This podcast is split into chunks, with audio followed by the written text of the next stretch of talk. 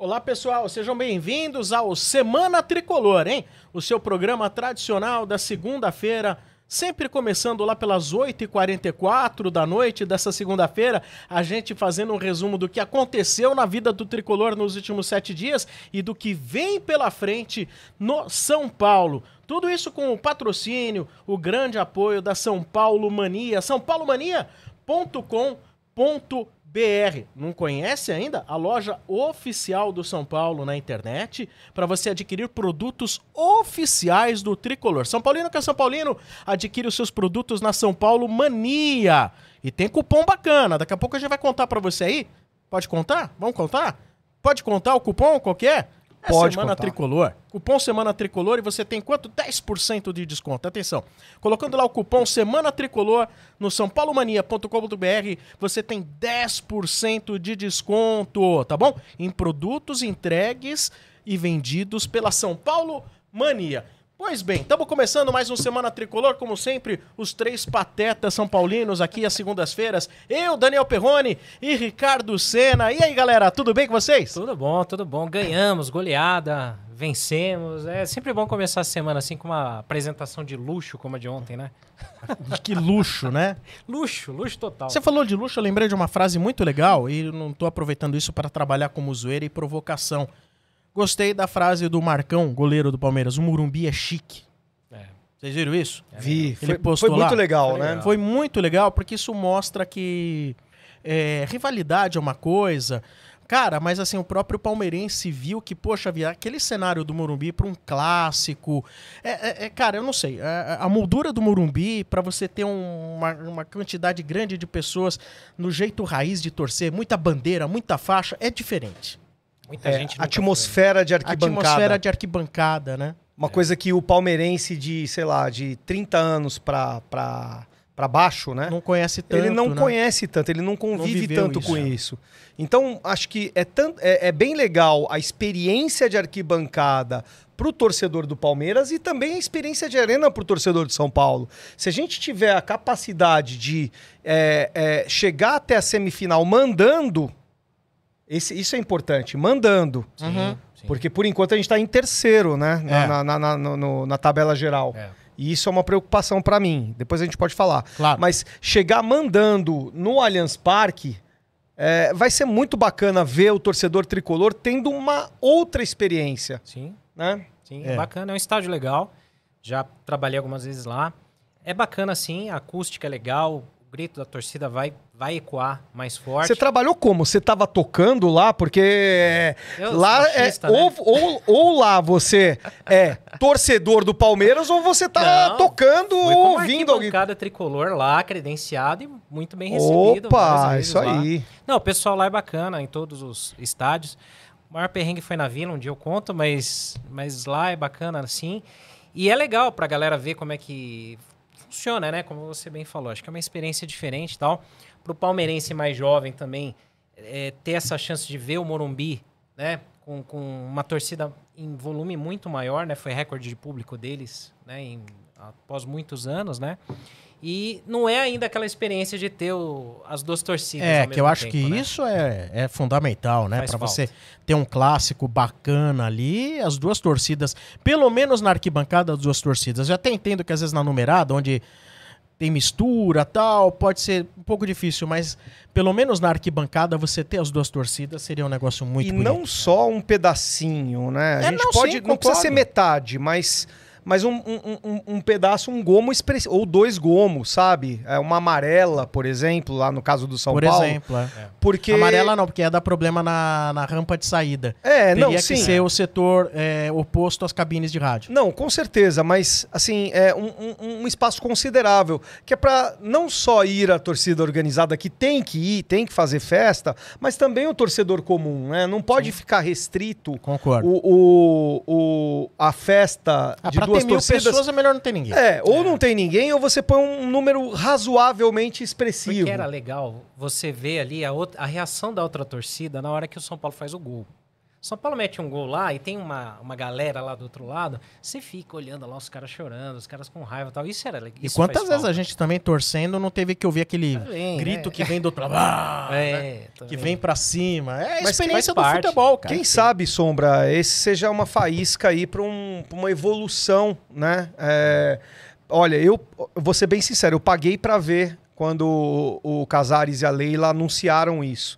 Eu falei, puta, meu, olha, meu, cuidado total com o nosso patrimônio, não é fácil e deu certo. Eles provaram que deu certo essa, Deu essa iniciativa. certo. Agora cabe também ao nosso torcedor, quando for lá, respeitar. Com também. certeza, com certeza. Então, por enquanto, deu meio certo. Sim. É, é verdade. É um Agora, a passo, gente tem que fazer a nossa parte de maneira decente. É um passo. Vou falar pra vocês que eu estive numa das maiores cidades do Brasil.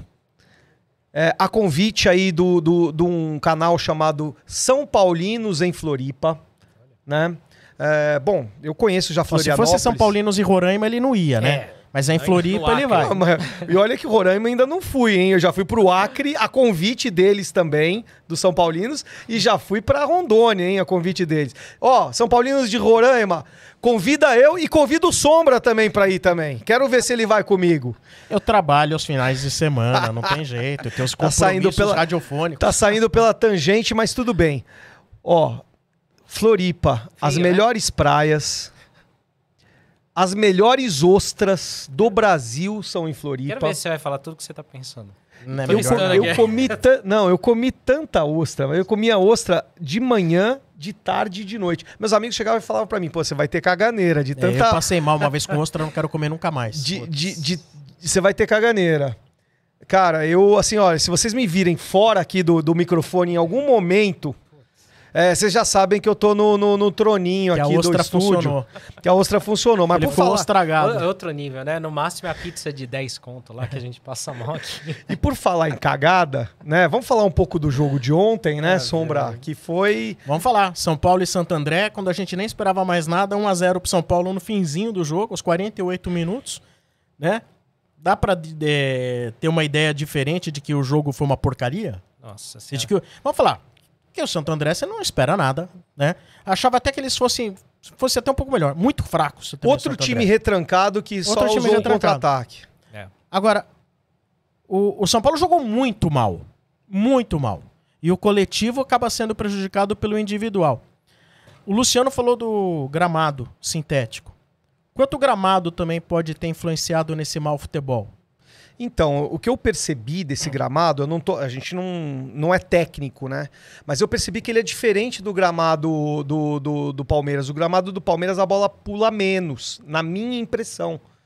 A impressão, a impressão que eu tive no, no jogo do, do Santo André é que o- a bola tava pulando muito, eles reclamaram muito. Isso. O próprio Rogério também reclamou, não, não tanto para não parecer desculpa, né? É, eu acho que o próprio Rogério sabe que o time jogou mal para burro Com certeza. né? É, e aí tem uma coisa também, tem uma diferença que o torcedor fala e, que, e o que eu penso e talvez o que vocês pensam também. O torcedor vive falando que o time não tem padrão de jogo. Eu não sei se vocês já ouviram de torcedor. em- em- Eu acho que ele tem. Então, eu, eu acho que o, o, o, o que tem Só é que padrão jogo- de jogo. O que não tem é qualidade de Só jogo. que eu acho que os jogadores não conseguem executar o padrão determinado. O padrão de jogo é 4-3-3, gente. Com, com, com o time alargando pelos lados, um, um centroavante para receber bola, tanto de cima como, como por dentro, né? É, e, e- e- e o time avançado, jogando em cima do campo do adversário. as tentativas, tanto pela esquerda quanto pela direita, é triangulação pela esquerda, triangulação pela direita. Mas às vezes, na hora de, fazer essas triangulações e tabelas, os jogadores erram muito passe. Mas isso não é Não é falta padrão. de padrão. Não, Não é. Isso que eu queria esclarecer. concordo pro- contigo. pro Você tocou num bom ponto, porque é, acontece os jogos, você faz posts e as pessoas vêm e escrevem. Fala assim, ah, esse time não tem padrão nenhum. Sabe como você começa a se questionar? Mas peraí, será que eu tô tão louco que eu tô vendo uma coisa... eu- Só eu tô vendo que tem padrão e todo mundo tá vendo que não tem. Eu começo até a me questionar. Mas é bom você ter tocado nesse assunto. É, falta pra mim qualidade de jogo. E qualidade de jogo é com o tempo e com o jogador que tem a qualidade pra jogar. Não, não, não, não tem segredo. E esse começo de temporada, penso eu, é, o Senna vai falar logo, pra, logo em seguida, é, pô, o Santos não tá bem porque trocou de técnico e tem uma equipe inferior. O Red Bull, em comparação aos outros anos, não tá indo bem porque também trocou de técnico, é um começo de trabalho. E também tem jogadores que precisam ap aprender a filosofia do novo treinador. No nosso caso, Sombra e Senna, a gente trocou de time e de modo de jogar. É assim, acho que trocou de modo de jogar e. De time propriamente não, que acho que do time titular nós trocamos o, quatro. O nosso ataque, é, que não era um 4-3-3, porque Sim, a gente não tinha muda dois muito. pontas, a gente agora tem dois pontas. E o ataque precisa de entrosamento. E Não, e não tinha jogo pelos lados, basicamente, avançado, né? É. Você tinha, vai. O que, que era o São Paulo? Convenhamos, o, o Ricardo vai dar o toque dele aí. Inclusive, se ele concorda com essa questão que a gente tá falando do- de ter padrão ou não. É, o São Paulo era tentativas pelo lado esquerdo do Patrick e do Reinaldo para cruzar na área. E às vezes uma subida do Rafinha da intermediária para cruzar na área. Era isso São Paulo. Exatamente. Não, é muito isso, né? Mudou. O pessoal acha que ah, é o mesmo time e tal. Não é. É, teve jogos aí, acho que até contra a Portuguesa ou contra o Corinthians, foram cinco novidades, né? Em comparação ao ano passado. É muita coisa, é meio time, né? O principal ponto é esse, né? De você ter três na frente, né? Você ter dois pontas e um centroavante. O que talvez irrita um pouco é a questão que muitos falam também da pouca variação tática. Fala, pô, mas sempre o mesmo esquema, às vezes com Concordo. adversários não funciona, né? Ou não bate, não encaixa legal. Eu acho que isso também ainda é uma coisa que precisa ser trabalhada e vai ser trabalhada, né? O Paulista, embora alguns Mas primeiro você precisa acertar uma, uma- primeiro a- um padrão. o primário, né? O primário, O que é um primário. 4-3-3. Ok, vamos É. fazer isso funcionar, né? o primeiro padrão, né, o primeiro esquema de jogo tem que ser acertado. E aí depois disso as variações. E o Paulista é para isso. O Paulista é um laboratório, sim. É, a gente tem a- aquela, aquela, aquele debate, aquela discussão que varia conforme o resultado. Se ganhar, ah, não valeu nada, eu quero ganhar o brasileiro. Mas se perder, ah, tá vendo? Era importante. Mas o Paulista é a pré- pré-temporada, então é para testar. Agora, essa pré-temporada, aí que você tá falando uma coisa que é interessante. Hoje, até no estádio 97, eu tava conversando isso com, com o ouvinte. O, o Paulista é uma pré-temporada ou já é uma prova pro treinador? Então, ela acaba sendo uma prova nos clássicos e, consequentemente, na segunda fase, né? No mata-mata. Então, se você chegar no mata-mata e você não ganhar um clássico, vai pesar. Você vê que o clássico no- na, na- na primeira fase já, já pesou pra caramba, né? Perdeu o tabu pro Corinthians, acabou o mundo, acabou o ano tal, e foi tudo pro saco. Agora, ano passado, a gente perdeu um clássico pro Palmeiras na primeira fase, 1 a 0 né? É, conseguiu chegar nos mata-matas e a gente passou e teve o último jogo que foi uma porcaria. Mas assim, o Paulista, ele tem que ser encarado como, pelo menos a primeira fase é para acertar o time, são 12 jogos para você encontrar formação, para testar. Semana passada a gente estava vendo a galera reclamar que ah, o Gabriel Neves não é usado, ah, o Galopo não joga, tal. o novo mineiro, né? Mineiro, Lionel, né? É, nesse tempo pra cá, desse último programa pra cá, a gente viu o Gabriel entrar como titular ontem, né? Até um comentário que eu fiz ontem na internet foi o seguinte: pra mim o Gabriel ele tá fisicamente ainda abaixo dos Ah, outros. você tem má vontade com o Gabriel É, Neves, viu, Ricardo? Eu acho que isso já tá não evidente. me Você não gusta, gosta né? dele, você não gosta do cara. Não gosto de Uruguai, sou xenofóbico. Mas assim, o fato é. E aí muita gente fala: não, mas ele tem que jogar. Claro, tem que jogar. E ele vai jogar, ele vai ter chances. Ritmo de jogo é uma coisa, fisicamente é outra. Né? É, Falava-se do Luan também, né? Que tava com a mesma questão. Ah, ele precisa perder mais peso, entrar em forma e tal, para ter ritmo de jogo e jogar. E a gente começou a já ver o- alguns jogadores entrando. O Galopo, eu acho que é um cara que vai ter oportunidades também. Então, vai Jogou ontem o Galopo, Jogou um entrou. pouco também, pouco tempo, mas entrou. Eles vão entrar, eles vão jogar. A galera não pode achar que, ah, é, é, acabou. Três, quatro jogos já definiu o que, que vai ser o resto do ano. A gente vai ver esse time um pouco mais acertado chegando no mata-mata. Aí sim, aí a gente vai ter as provas de verdade. Eu acho que o grande ponto aí para o acerto do time é como a gente tem um- uma nova é, filosofia de jogo no ataque, principalmente, e tem novos jogadores no ataque, né? Porque defesa é o 4, né?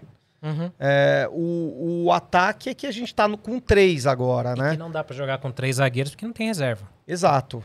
É, nem, o, o Rogério também não, não, não vai Não pensar vai. mais. É, até ele, ele cogitou, né, que se tivesse mais zagueiros. Mas o- o- o- a grande sacada aí é fazer esses três do ataque é, se entrosarem dentro de uma filosofia de jogo que é em cima do, do, do- do adversário. Entendeu? Por isso que a, a grande dificuldade, você tá jogando com jogadores que não estão entrosados, num sistema que é novo, e, e esse sistema não é um sistema de contra-ataque que você tem campo para jogar. Você não tem campo para jogar. Então, a margem de erro é, é muito grande. Até porque o São Paulo é sempre o time a propor o jogo. né? Exato. A não ser então, que você vai pegar o Flamengo, aí é outra história. é muito mais difícil, né? É, eu acho que contra o Palmeiras, o São Paulo até foi bem, porque o São Paulo trocou é, é, é, situações de jogo com o Palmeiras. São Paulo não ia ficar em cima do Palmeiras no, no, no Allianz. Então ali você viu um jogo um pouco melhor do São Paulo. E aí você tem a esperança de que nos mata-matas e no mata, né, contra uma equipe grande, isso possa se equilibrar. Entendeu? Então eu não vejo é, o Palmeiras muito acima do São Paulo num jogo só. Ou em dois jogos. Eu vejo ele acima do São Paulo por causa do treinador dele, por causa da equipe que ele tem.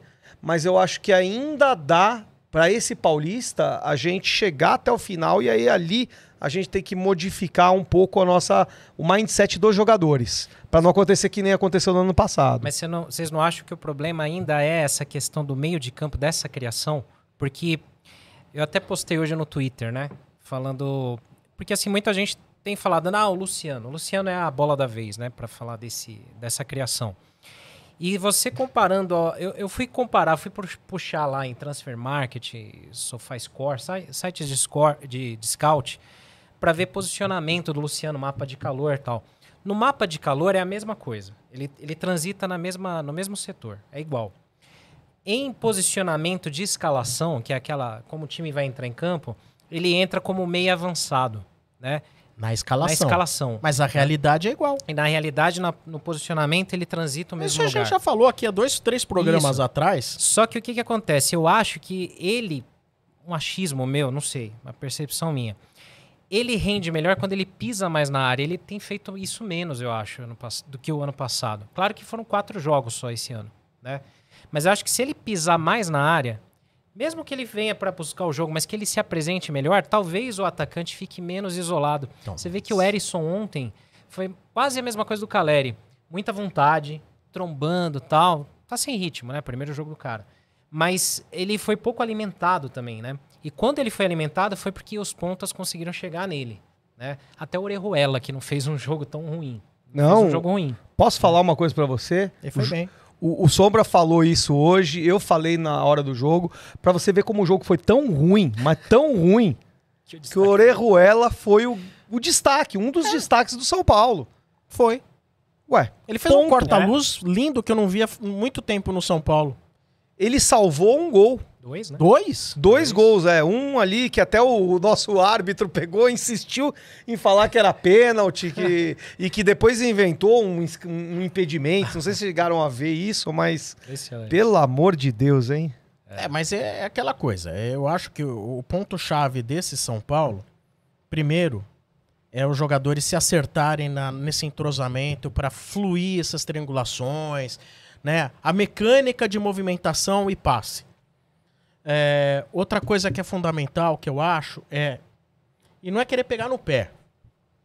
Mas eu não vejo no Nestor, não vejo no Nestor o protagonismo necessário para exercer aquela função. Tá todo mundo falando muito do Luciano, mas o Luciano, ele chama a bola, ele prende a bola e ele tem gabarito e ontem ele mostrou isso. Eu acho até que principalmente até no primeiro tempo, quantas vezes ele sozinho no meio de campo livrou a cara um, dois, tal, para abrir o jogo, seja com os pontas, seja com o Erisson. O Nestor, eu, eu vejo ele como um cara que não a- não sei, eu vejo ele como um coadjuvante. E, ele, e hoje, o, o Nestor, ele é um meia. Essa- Ah, é segundo volante. Cara, assista o jogo. Ele é um meia. Ele não joga como volante mais. Não, não joga como volante. Ele é volante só quando ele vai lá pra trás, o time no momento defensivo se posiciona ali ao lado de quem está ali é, fazendo o- a- aquele cerco. Mas ele é um meia, mas ele não consegue mostrar um futebol progressivo, um futebol criativo. Não acha nenhum atacante na Não área. há- é assim, já achou. Mas não porque tá as achando. assistências mostram. É. Mas ele, pra cada um que ele acha, ele erra muito. E ele toma decisões erradas, né? Ontem teve Toma um lance, muita decisão errada. Teve um lance muito simbólico. Ele pega, ele, ele recebe uma bola, ele rouba uma bola ou recebe uma bola no meio. Ele abre bem ali pra, pro Wellington, na esquerda. Isso já no segundo tempo. Ele consegue dar um pique, pisar na área. O Wellington cruza pra ele. O Luciano vinha atrás. Ele podia fazer o corta-luz, ele podia dominar, ele podia olhar.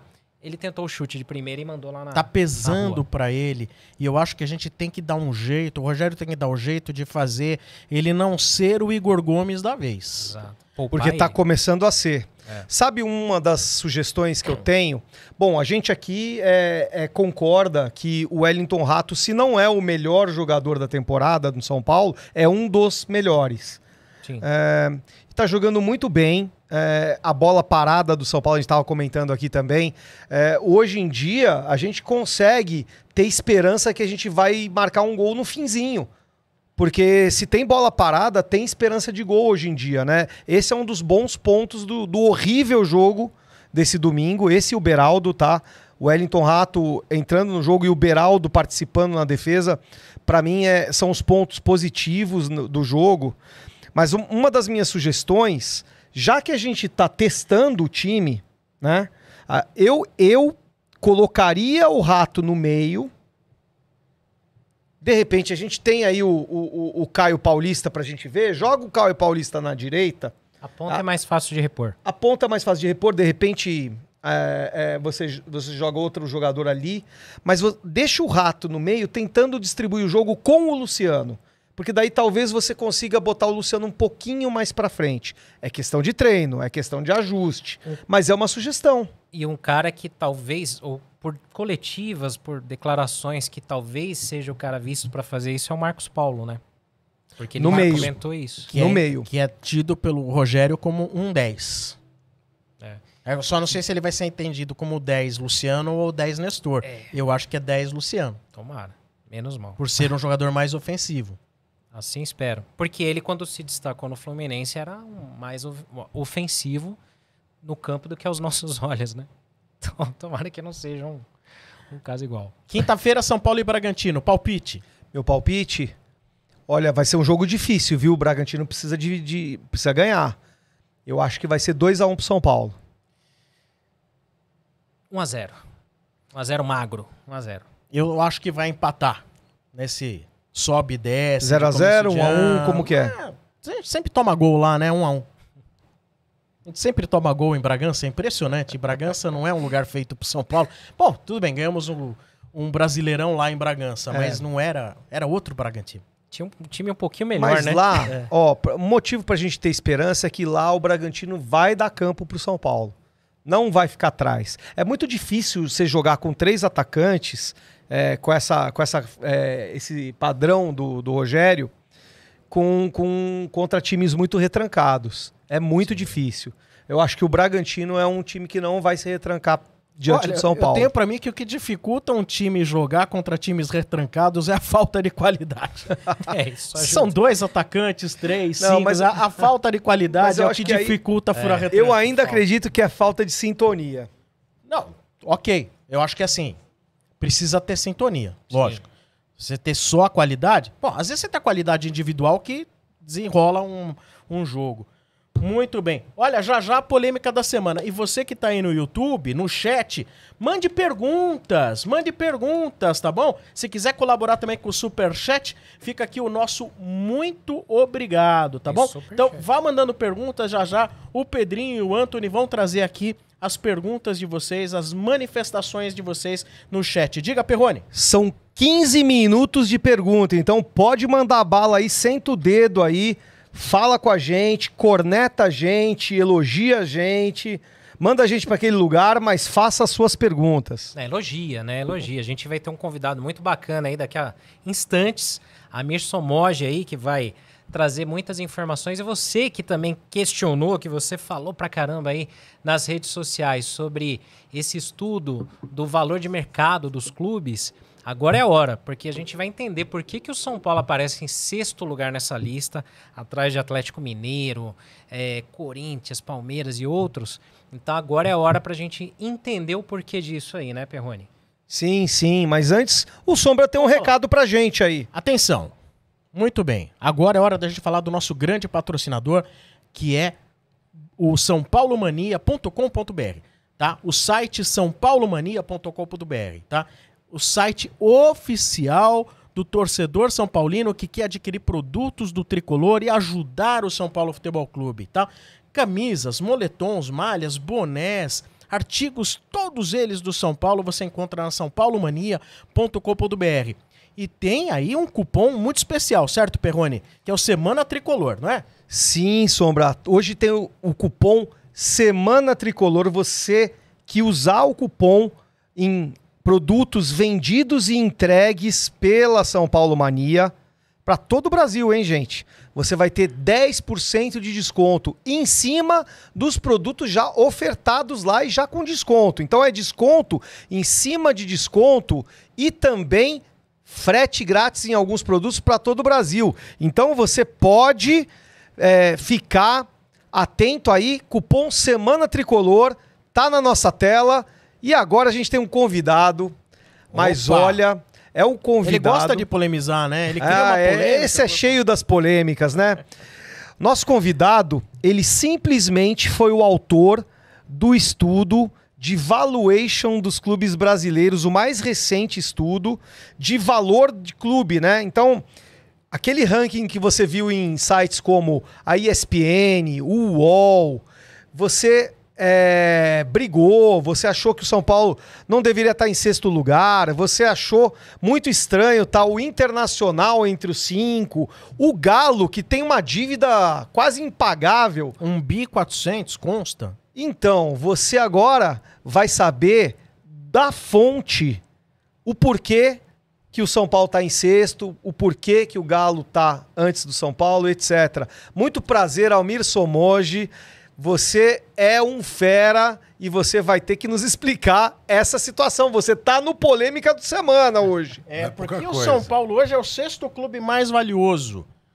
Vamos lá, primeiro obrigado pelo convite, estou muito feliz de estar aqui com o Perrone, Sombra, Senna, falar um pouco sobre o São Paulo, mas acaba falando de gestão esportiva, quer dizer, vale para o São Paulo, mas vale para todos os clubes. Então, para a gente poder responder rapidamente, é um estudo que a gente faz já há três anos, ele é diferente do ranking de receita. O ranking de receita, você vende um jogador, você pode estar lá entre os maiores, mas no ano seguinte você volta à sua posição, ou eventualmente um título acaba impactando. Esse estudo ele analisa o valor de mercado desses times. Então, por exemplo, você tem um estádio e o outro não tem, quem não tem fica para trás.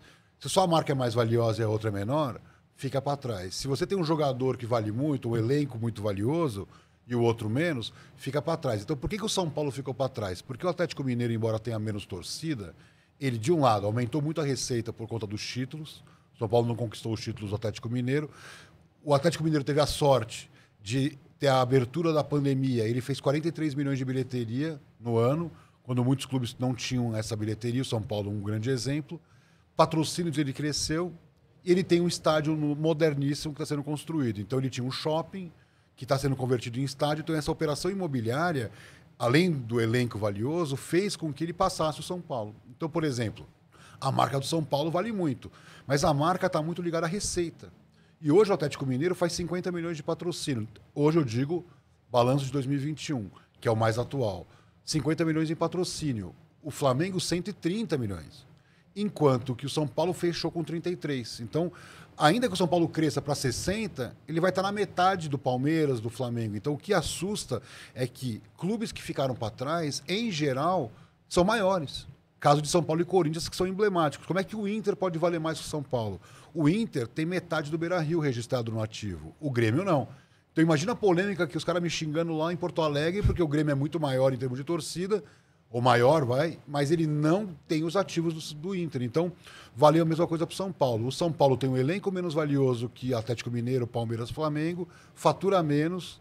Tem essa questão também do. do ah, eu tenho o Morumbi e o CT. Se fosse vender o CT de Cotia, seria uma fortuna. Mas não é o valor que está registrado no balanço, é um valor de um CT mais antigo.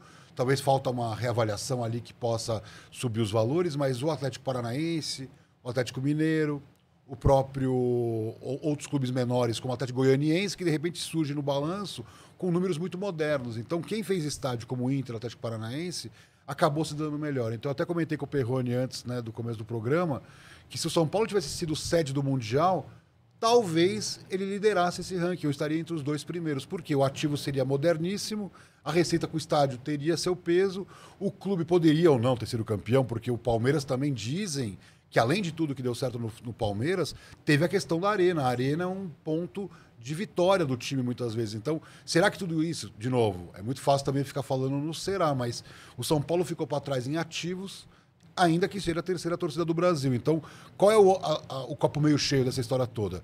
Nenhum clube tem esse potencial de aceleração de crescimento que o São Paulo tem nas mãos. Quer dizer, ainda que não fature, ou ainda que não tenha um ativo, na boa, o que o São Paulo tem de terreno ali, onde é o clube, onde é o Morumbi, aquilo vale ouro. Ali é o, é o hub das maiores empresas do Brasil e da América Latina. Então o São Paulo não consegue capitalizar o que ele tem nas mãos. A gente sabe que tem os restaurantes. Eu levei vários estrangeiros para jantar no restaurante de carne, os caras saíram impressionados. Mas não estava lotado. Quer dizer, falta levar fluxo de pessoas para dentro do Morumbi para transformar as receitas. Então, o que falta ao São Paulo, na minha opinião, é esse fluxo de novas receitas que jorrou em alguns por questões de doping financeiro, outros por mérito, mas no final, ser campeão, faturar um prêmio de Libertadores em dólar, ir para o Mundial em dólar, é o que está fazendo a diferença hoje para um Palmeiras, para um Flamengo, porque faturando em dólar a 5,5 ele quintuplica né, aquele valor. Então, quem fica no Paulista, na Copa do Brasil, ainda que pague bem, é em real. Quando você vai para o dólar, então tudo isso explica um pouco por que, que o São Paulo ficou para trás, mas ao mesmo tempo também explica por que, que um clube como o Atlético Paranaense, que tem nem 2 milhões de torcedores, vale tanto. Quer dizer, ele tem uma- um patrimônio muito elevado. E eu sempre gosto de citar porque, assim, o Atlético Paranaense, ele é rico também pela gestão dele. Não é só por causa de patrimônio. Ele tem 150 milhões em caixa. Nenhum clube brasileiro tem 150 milhões em caixa, porque entrou, saiu. O Atlético Paranaense tem uma outra pegada, ele não gasta, ele vende um jogador, de repente ele, ele não gasta todo esse dinheiro. Então, ele está sempre com reserva de capital. Então, alguém vai dizer, mas não é banco. Não é banco, mas na hora que você faz o valuation pesa. Então, se eu comprar um clube que tem 10 milhões em caixa, em tese, isso vale menos do que o outro que tem 150 milhões. Certo. Então, é, arena, estádio, é uma fatia importante de receita para você diversificar renda, diversificar riscos, né? É fundamental ter hoje um estádio que renda. Agora, por exemplo, o Palmeiras fez uma ação inteligente. Ele ficou com a bilheteria, embora shows, naming rights, é só um pedacinho que vai entrando até que uma hora vai ser 100% dele. O Corinthians fez a outra loucura. Vou ter o estádio só para mim. Não vai ter. Hoje ele perdeu a receita de bilheteria. O Grêmio fez a mesma coisa. O Grêmio não tem bilheteria no- na arena. Não faz sentido, porque na verdade o, o operador não pode viver do futebol. O futebol é conteúdo do clube. Então, abrir mão de uma bilheteria não é inteligente. Então, por exemplo, o Palmeiras deu esse salto, é bom lembrar, que antes de tudo que aconteceu com o Palmeiras, ele estava indo para a segunda divisão praticamente. Então, tudo acontece ao mesmo tempo. Ele o Paulo Nobre começou a contratar jogadores, o time estreou numa arena, isso acabou dando um salto. Então, a bilheteria de qualquer clube do mundo, quando você sai de uma infraestrutura antiga para uma moderna, ela pode dobrar. Não é, não é incomum aqui no Brasil mesmo. O Flamengo fazia 20 milhões de bilheteria por ano. Agora ele está fazendo 70 milhões. Então, isso faz diferença na hora que você faz a diferença entre os clubes. Agora, deixa eu questionar uma coisa, Amir. É o seguinte: nesse cálculo todo, o potencial de uma torcida de nível nacional não está um pouco desvalorizado? Porque, assim, eu acho que em nível nacional a gente tem alguns times. Nós temos o Flamengo, o Palmeiras, o Corinthians, o São Paulo, o Vasco e Acho que é isso. e acho que e talvez o Santos, mas o Santos de maneira mais tímida, meio espalhado, pulverizado, mas em menor número. Agora, você pega Internacional e Galo, são times estaduais, eles de torcida estadual. Você sai de, de Minas Gerais, é raro você encontrar um torcedor do Galo.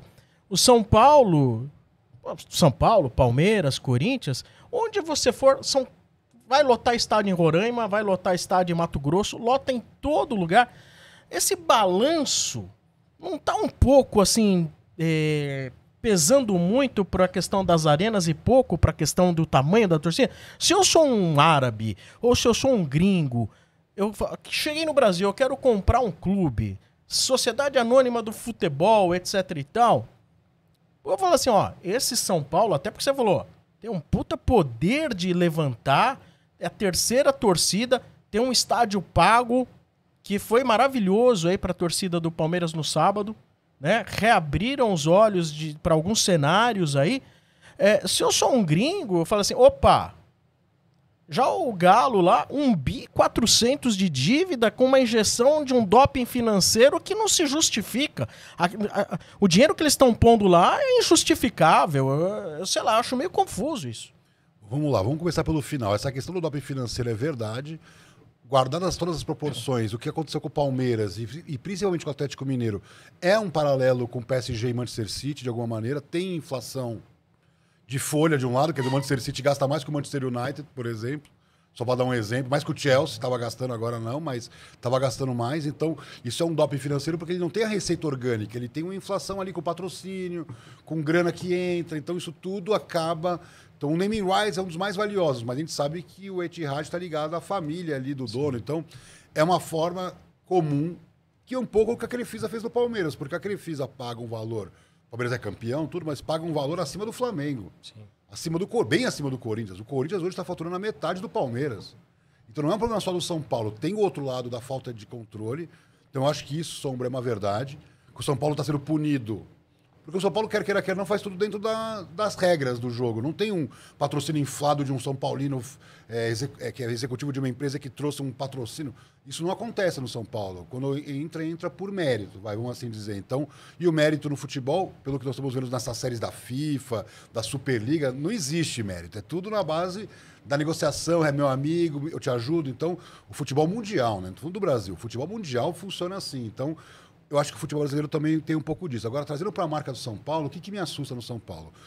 Tem um índice que, para mim, é o mais incrível do São Paulo. O São Paulo é, depois do Flamengo, o time que mais gera engajamento em redes sociais e não está sendo campeão com a frequência de um Palmeiras. Não foi campeão e está colado no Corinthians, que tem uma torcida em tese muito maior. Então, por que tudo isso? O São Paulo tem a terceira torcida, mas quando você vai para os jovens, ele cresce para 12% dos jovens. Enquanto o Santos, Botafogo, aquela história que todo mundo conhece, que perde torcedor, o São Paulo tem, como a gente chama, um estoque de torcedores. De 16 a 24 e anos. o engajamento mostra muito a paixão, né? E o jovem é mais engajado que o mais velho. Então, se você tem uma torcida de 40 ou mais, ele até pode ter uma renda maior. Mas você não tem um engajamento em redes, que é o que interessa muito para as marcas mais ligadas ao digital, como uma casa de aposta, como outras criptos que estão aí invadindo os clubes. Então, o e-commerce, estamos aqui falando de e-commerce, o e-commerce é eminentemente digital, não tem outra operação. Então, não faz sentido você não ser digital. Então, quanto mais público jovem, e aí eu dou um exemplo que isso não é só o caso do São Paulo, Flamengo e São Paulo são os que melhor vão com o público jovem. E tem uma explicação.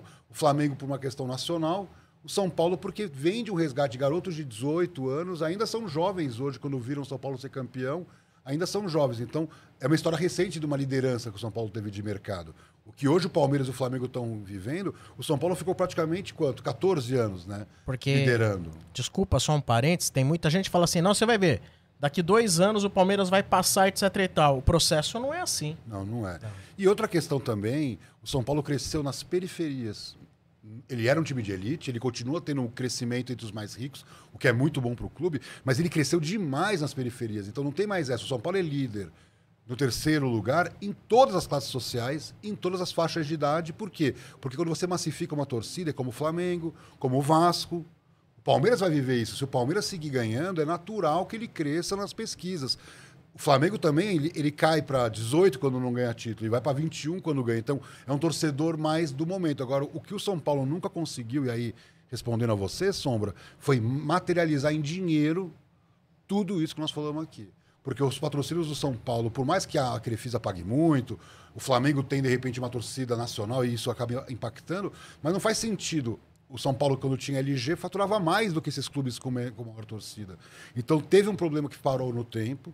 Eu acho que a atual gestão trouxe uma Sporting Bet num valor padrão Flamengo, né? já num nível alto. Foge um pouco o padrão por causa do Palmeiras, mas assim, isso não é tudo. O sócio torcedor de um time menor como o Inter, como o Grêmio, funciona muito para o clube. O do São Paulo ainda existe. A bilheteria do dia do jogo depende do resultado em campo. Isso não é o fato do sócio torcedor de São Paulo não ser tão eficaz quanto os outros programas, não é por causa do tamanho do Morumbi? Eu diria o seguinte: a- a- é uma mágica essa história da bilheteria. Por que acontece? Durante a pandemia, que acabou a bilheteria, eu fiz uma reunião eh, no mercado americano com uma startup que ela vendia um serviço, não existia a bilheteria, então ele estava tentando implementar para a volta. Um serviço dinâmico de venda de ingresso.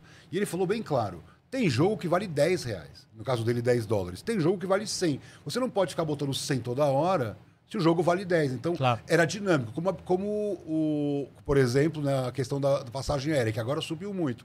Mas durante muito tempo, com um ano de antecedência, tinha um preço, há três meses outro, 15 dias outro. Então o ingresso deveria funcionar muito parecido com isso.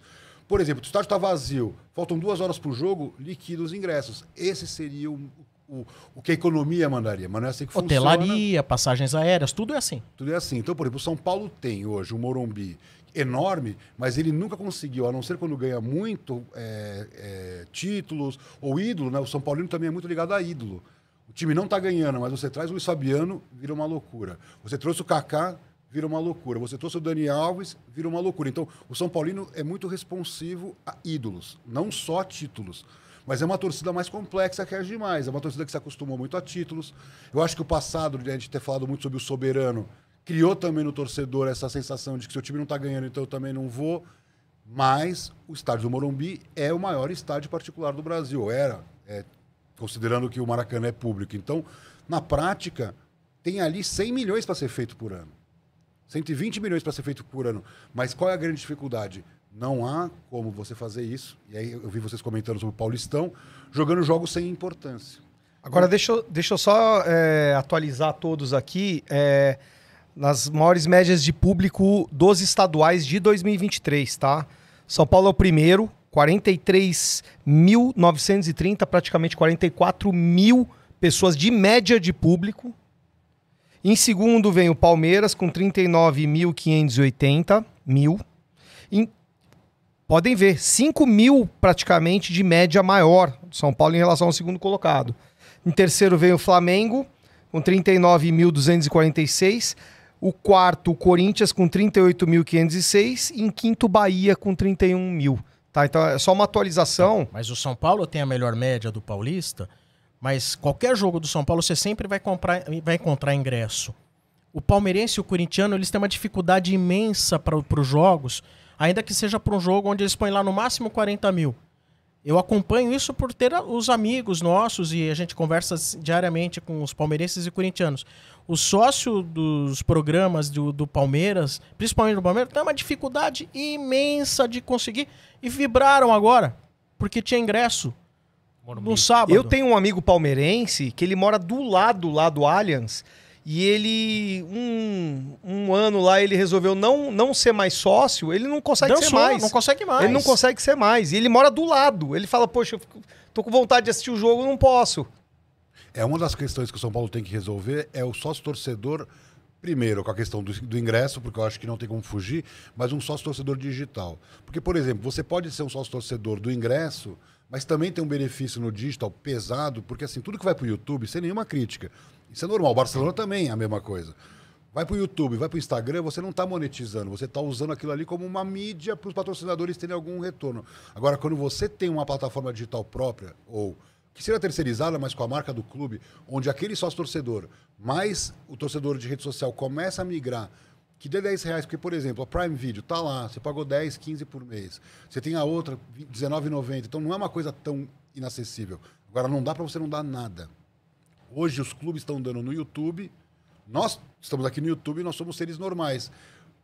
O São Paulo não. O São Paulo é um gigante de 330 milhões de interações anuais. Multiplica isso por quanto vale cada interação e você tem bilhões a serem gerados. Então, qual é o grande desafio? O São Paulo, como outros clubes, ele é uma mistura de Amazon, né, que é um e-commerce que vende, com Disney, que produz conteúdo. É, é complexo, não é fácil. Então, vê o caso do Barça. Criou o Barça Studios, para produzir esses documentários e outros conteúdos. O Barça Studios foi vendido no auge da crise do Barcelona para o sócios.com, que em tese era um patrocinador, não virou sócio do Barcelona numa operação que não existia nem há quatro anos. Então, o São Paulo está vacilando porque ele tem um, um impacto enorme no digital, ele tem fama do passado de ter sido inovador, porque fazer uma boa gestão é inovador. Dizer, o Flamengo é mais inovador pela gestão do que pela tecnologia ou digital. E o Flamengo é, tem méritos porque seguiu a risca essa cartilha da boa administração. O São Paulo está melhorando? Está melhorando. Mas tem muita receita para ser feita no digital, muito além de postar, por exemplo, no Instagram e contar clique. Porque eu sinto do São Paulo é que ele tem que ser esse inovador, como o Atlético Mineiro, com todas as questões de doping, trabalhou muito bem, né? O Felipe Ribe, que foi aquele executivo que cuidou da inovação, o- o- ele colocou o Atlético Mineiro nos mapas da inovação mundial. Então, de repente, o Atlético Mineiro sai né, de um clube lá de Minas e domina os reportes internacionais. Então, isso eu acho que o São Paulo pode fazer, porque ele tem motivação para crescer 200 milhões de faturamento, para chegar e falar, agora eu estou igual ao Palmeiras, agora eu estou igual ao Flamengo em termos de patrocínio, em termos de marketing. Vamos trazer as perguntas dos nossos é, Vamos. internautas. o Vamos lá, tá Pedrinho, voz do além, faça as perguntas que a gente aqui traduz aqui para dentro da mesa aqui, a mesa de Na nossa mesa Ouija. Mas fala alto, Pedrinho, fala alto.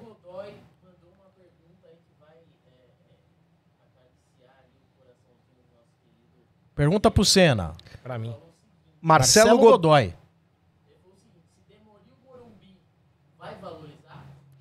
Amir, se demolir o Morumbi, vai valorizar? O São Paulo vai Deixa eu valorizar? acrescentar. E o senhor não, o senhor não, acrescente nada. Não, não, não. Peraí. Porque a, a galera acha que é só simplesmente botar abaixo. Não é isso. O que eu falo é o seguinte. O São Paulo ele precisa pensar no Morumbi, no que fazer com o Morumbi para daqui a 10, 15 anos.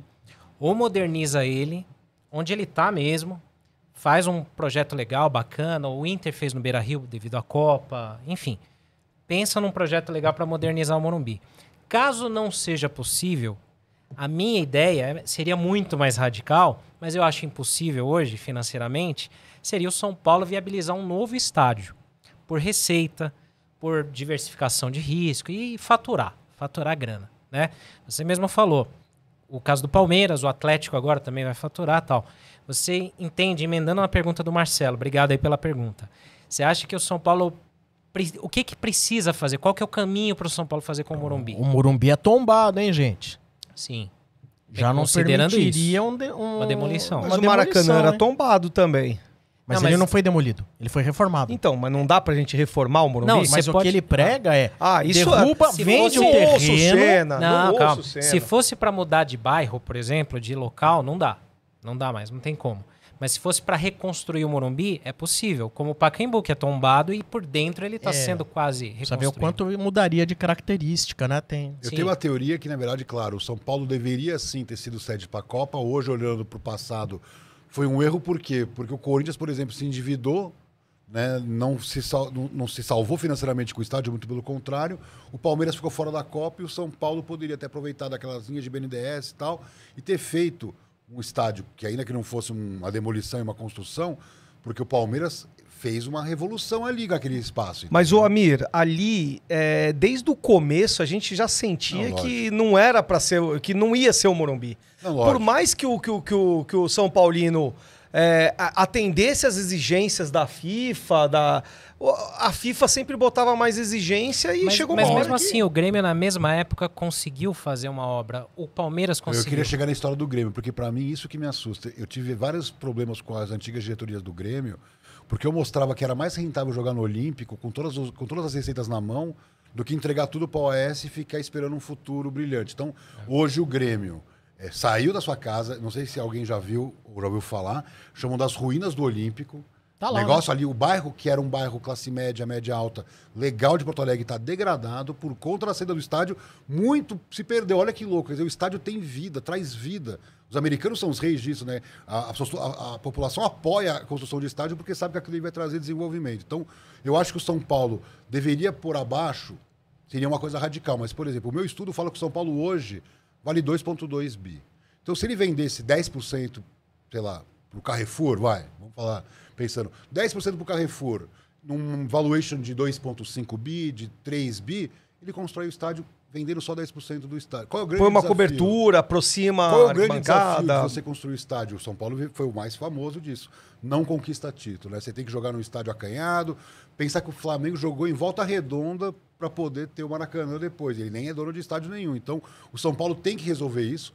Barcelona e Real Madrid estão reformando o estádio ali. É um caos. mas aproveitaram a pandemia, especialmente o Real Madrid, para fazer essa reforma. Eu acho um absurdo sair, minha opinião. Quando eu vi, eu, vi, eu vou lá para Porto Alegre, passo na hora lá do Guaíba e vejo o Beira Rio lá e falo: nossa, o Grêmio fez uma besteira sem, sem dúvida, porque a alma do torcedor só mudou a, carcaça. A alma é a mesma. Então eu acho que o Morumbi, o São Paulo, por ser o último dos que não fizeram, tem ainda uma oportunidade. Eu acho que um fundo imobiliário vinculado a grandes empresas, fazer um shopping center anexo, sabe, o clube que é o grande desafio é o clube, né? Porque na verdade o clube não é rentável, ocupa um espaço gigante, como vai destruir o clube? Né? Então tem várias questões aí embutidas. O Barcelona não tem clube, Real Madrid não tem clube, é futebol. Então o São Paulo é mais complexo, mas na minha opinião tem dinheiro no mercado hoje. O São Paulo pode ter um São Paulo Studios, o São Paulo pode ter um monte de coisa para levantar recursos e aí pensar no Morumbi se vai por abaixo, eu acho na minha opinião, é, não sou da área de engenharia, mas conversei já com muita gente de estádio, é mais fácil, às vezes, a facility de você destruir e construir do que ficar reformando. Mas eu sei que o São Paulino tem um amor muito forte pelo Morumbi, isso é uma polêmica muito grande, que vem de geração em geração, não é uma coisa de velho ou de jovem. Então, todos gostariam que o Morumbi fosse um, um estádio mais moderno, mas eu acho que se o São Paulo não cuidar disso, vai acontecer essas barbaridades, como o outro que é menor fez um estádio moderno, cresceu. Eu que fiquei muito preso às minhas raízes, ao meu romantismo, fiquei para trás. Isso não pode acontecer. Por quê? Um clube como o Real Madrid e Barcelona estavam fazendo 140 milhões de euros com o estádio antigo. Faturavam mais do que o Arsenal com o estádio moderno. Quer dizer, o Real Madrid com o antigo Bernabéu fatura mais que o Arsenal com a moderna Emirates, mas o Arsenal não está ganhando nada. Então, essa é a questão. Ganhar e faturar. Então, o Real Madrid ganhando 140 milhões. Quando perde ou não é campeão, cai. Cai para 120. Então, não é também um, um assombro de perda. Então, o que, que eu sinto? O São Paulo precisa subir de nível. Então, o sócio torcedor do São Paulo de 10, 12 tem que ir para 40. O patrocínio que estava em 33, que deve ir para uns 50, 60, tem que ir para 90. Né? A, a, a, bilheteria, que normalmente vai fazer uns 40, tem que ir para 80. Então, esse salto que outros clubes deram, como o Palmeiras deu, o Atlético Mineiro deu, o São Paulo vai ter que dar. De algum jeito, vai ter que arranjar dinheiro para crescer em faturamento. E nessa, nessa linha, só para complementar outra pergunta aqui, da Lucimeire Toyama e de alguns outros colegas aqui no chat também, que você comentou dessa questão das receitas, né? O São Paulo, ele criou a São Paulo Play, SPFC Play, agora que é uma plataforma própria, para tentar viabilizar financeiramente isso depois. Bem, o Mal está fazendo a transição, né? de YouTube, de Instagram, Facebook para lá. Eu, ao meu ver, não está sendo bem feita, mas pode ser melhorado. Beleza. É, você, o grande atrativo que eu acho e a grande crítica do sócio torcedor é o cara que não mora em São Paulo, que ele fala, pô, eu não tenho ingresso, eu não vou no Morumbi. Então por que, que eu vou ser sócio torcedor? Antes eu ganhava camisa, hoje eu não tenho. Né? Com essa questão do digital e essa plataforma própria que pode ser monetizada, como é que você vê essa possibilidade do São Paulo negociar direitos de transmissão do streaming? Porque ao, até, até agora é negociado junto, né? TV, pay-per-view e, e bote-se nisso toda a história da negociação com as ligas. Isso. Vem dinheiro pesado aí e não... Bom, já ouvi dizer até que tem gente duvidando que vão conseguir efetivar essas negociações aí. É, o São Paulo, na verdade, ele é o terceiro clube em torcida, ele tem que ser o terceiro clube na, na hierarquia do futebol, como se ele fosse o Real Madrid e Barcelona da vez. Então, o que não dá é para você ter dois grupos. Eu até brinquei esses dias. O Brasil é tão sujeito que ele consegue criar. Quando a gente fala em união para fazer a liga, os caras se desunem primeiro para depois ver o que, que vai acontecer. Parece política do clube. Eles repetem na liga uma política de separa, depois une para poder é, é, fazer, efetivar. Então, eu acho que não existe futebol sem liga. Eu sou um crítico voraz dos estaduais e muita gente não gosta das minhas críticas. Eu falo abertamente. Nós temos dois impostos no Brasil: o imposto que todo mundo paga e o futebol tem um imposto chamado estadual. Porque, por exemplo, pensa o dono da SAF, lá do Botafogo. Falaram para ele: não, Botafogo tal. Ele vai lá e começa a ter Botafogo e Bom Sucesso. Botafogo e Volta Redonda. Botafogo e Aldax. Que horas que vai ter Botafogo e Flamengo? Ah, vai ter umas três vezes aí se você for para as finais. Aí ao mesmo tempo que a gente nunca tem né, jogos importantes, de cara, desgasta automaticamente. Então, por exemplo, hoje, perguntar para o torcedor Santista, vai, ou para a diretoria Santista se o Paulistão é bom, não acabou com o meu ano, né? Já acabou com o clima, né? Até chegar o Brasileirão, toda uma crise profunda. Então, o que acontece na NFL, na NBA, na Bundesliga, na Premier League? Pré-temporada início da Liga Doméstica. Não tem por que não ser assim no Brasil. Então, não sei se vai ser em março, então vai ter uma pré-temporada, vai fazer um jogo amistoso com os americanos e volta, é de março a dezembro, vai parar para a data FIFA, não sei. Mas não dá para a gente ficar é, misturando Copa do Brasil, Libertadores, Paulistão. Quando chega o Brasileirão, que é quem paga essa conta, eu sempre falo isso, basta olhar o balanço dos clubes em bilheteria, em TV, quem paga a conta é a Série A. Não tem outro dinheiro. Então, qualquer clube brasileiro vive da Série A, mas também não vive sem o Paulistão ou sem o Carioca. Subiu a cota, eles precisam desse dinheiro. Mas é uma perda muito maior de venda de camarote, de venda de bilheteria e carnês, né, que pode ser vendido, de motivação do torcedor, que isso é imensurável. Você não tem como calcular quanto custa a desmotivação do torcedor Santista agora que já está caindo pelas tabelas no Paulistão. Então, qual é o meu, meu minha grande crítica? Nesse, nessa estrutura, a gente tem 70% de capacidade máxima, né? Porque o quer queira, quer não, o Paulistão ali vai dar 20 pontos de audiência. Não vai dar que nem a Copa do Mundo bate 60 de share.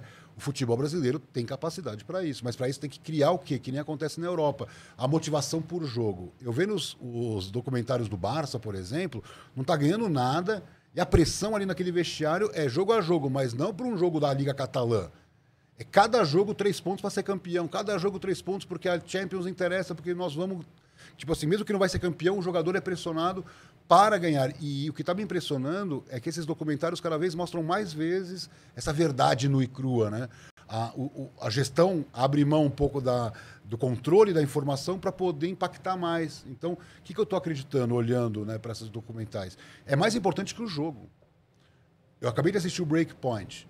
Estava assistindo o Breakpoint, aquela série do tênis, de repente eu me vi meia-noite, em vez de indo dormir, assistindo um jogo do Australian Open que eu nunca vi na minha vida. Eu. Imagina então um torcedor sendo o tempo todo massacrado por milhares de documentais incríveis contando a história de todos os jogadores, do Cilinho, do Tele, do Palhinha. Quer dizer, cada um pode ser um documentário e você passa o ano interagindo com as marcas. É o que a Fórmula 1 fez com aquele seriado Dirigir É. para Viver, Que é o maior exemplo de rejuvenescimento de marca que foi É, visto até hoje. que puseram na Netflix, né? Ganho de share nos Estados Unidos. Mas né? aí você vê, hoje a Fórmula 1 pertence aos americanos. Sim. E esse Então- Breakpoint, que é essa série de tênis, foi feita pelos mesmos do Drive to Survive. Aí, o Drive to Survive, só para vocês terem uma ideia, a Fórmula 1 antes era assistida por pessoas de 45, 50 anos ou mais. Esse era o perfil. De repente, briguinha entre Lewis Hamilton e Verstappen, pronto, explodiu entre a garotada. Também teve o esportes, que durante a pandemia eles colocaram os pilotos para brincar né, com o público. O cara podia assistir o piloto brincando de, de, de game de Fórmula 1. Então, assim, dá para ser criativo. Dá para ir para o digital e falar o seguinte: vamos dar um exemplo. Pet, por exemplo. Eu adoro isso. Assim, o povo ama pet. Nunca vi uma ação com um pet shop, que é um varejo, os jogadores com seus pets, o torcedor que pode postar foto com pets. Você entende? Agora, imagina que tem 30 setores da economia abertos a receber estratégias para o clube aumentar dos 33 vai, de patrocínio de camisa normal para 80, 100 milhões. Os clubes europeus têm 60 patrocinadores, dois talvez, três na camisa. Então tem que evoluir. É um marketing esportivo ainda muito, não só de São Paulo, do Brasil. Muito antenado no que aconteceu na década de 80 e 90, das placas, do backdrop. Só que assim, eu sempre falo, sem querer me estender, o patrocínio hoje impacta muito mais no digital, porque 85% das pessoas estão vendo vídeos no- na internet. E aquele jogo deu quanto? 20 pontos, 18 pontos. Então, o grosso das pessoas não está mais vendo o jogo. Então, para o clube, já não faz muita diferença a transmissão em si. A transmissão é para o fanático, para o heavy user. Para aqueles 30, 40, 80, 100 mil, 150 mil, 200 mil. Mas tem milhões. Estamos falando de 18 milhões de São Paulinos. Então, não faz sentido a gente olhar para 300 mil, 400 mil e esquecer dos outros 17 milhões e 400 mil. Seria mais ou menos. Um grande exemplo disso é o, é o meu blog, por exemplo. No meu blog, eu vejo, é, eu converso com torcedores que eles falam assim: eu não vejo jogos do São Paulo, eu vejo o seu comentário depois para saber o que, que. se o São Paulo tá bem ou tá mal. Entendeu? Tem essa, é, esse nicho, devem falar isso também pro Energia, devem falar por arquibancada, né?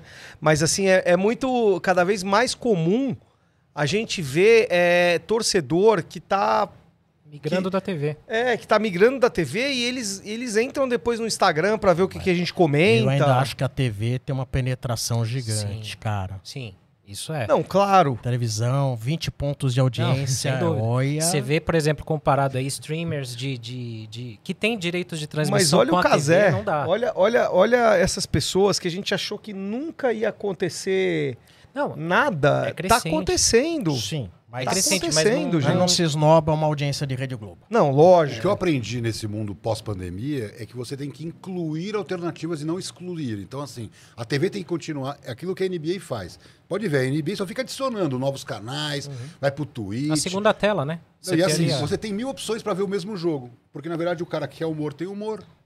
O cara que quer seriedade tem seriedade. Por exemplo, um cara que é analytics, que gosta de saber eh, mapa de calor tal, esse cara não pode ter um humorista brincalhão, porque esse cara vai se irritar. Então, que é exatamente o que está acontecendo com a gente. A gente vai para o influencer, exemplo, que mais se, Mas, ô Amir, se conecta com os meus valores, né?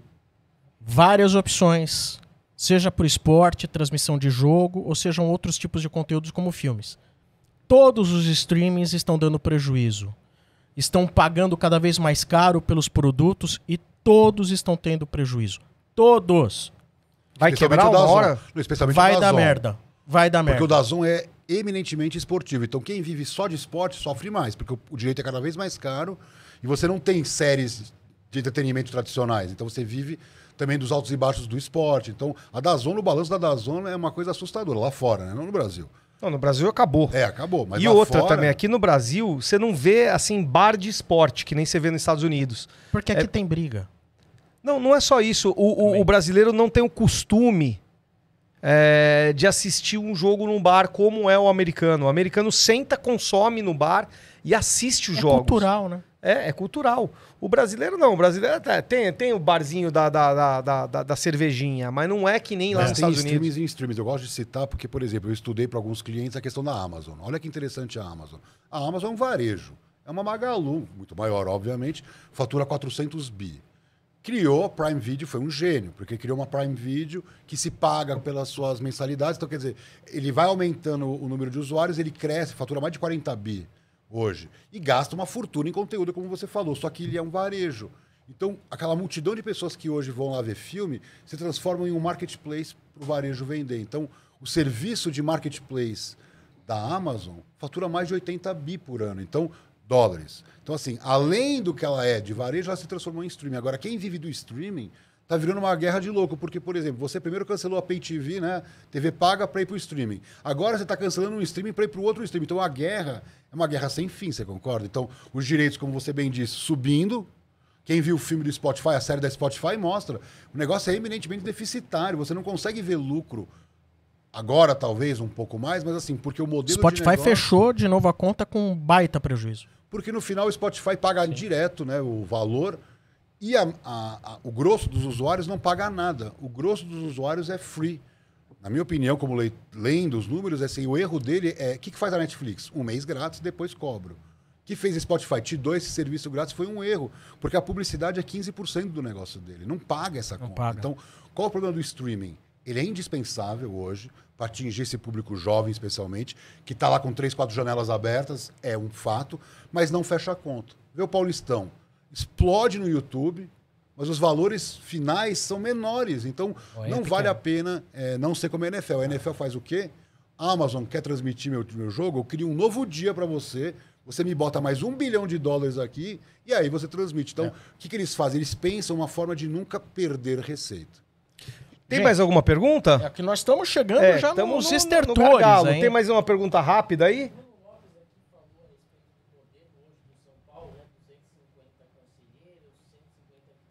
Pergunta do Bruno Lopes a respeito da estrutura política do São Paulo com vários conselheiros. E aí?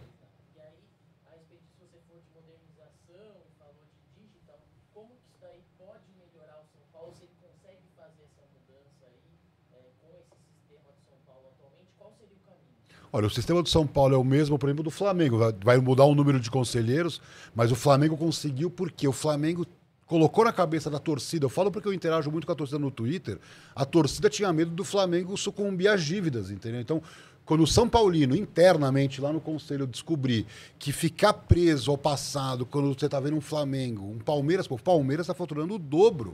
O Palmeiras vai passar de um bi de faturamento esse ano. Então, não é possível que o São Paulo o São Paulo fique tão para trás. Então, em algum momento, esse modelo de 250 ele tem que falar o seguinte: como é que eu modernizo? Como faz efetivamente para virar digital, para aumentar a receita, sem mexer nas estruturas, sem transformar o Morumbi numa arena? Não, nessa atual conjuntura, o que, que dá para aumentar de receita? Então, na minha opinião, é, esses conselheiros que têm muita importância, vamos supor, os conselheiros do Corinthians que entregaram esse modelo Itaquerão, arrebentaram o clube, então eles têm responsabilidade. O do São Paulo não fez nada.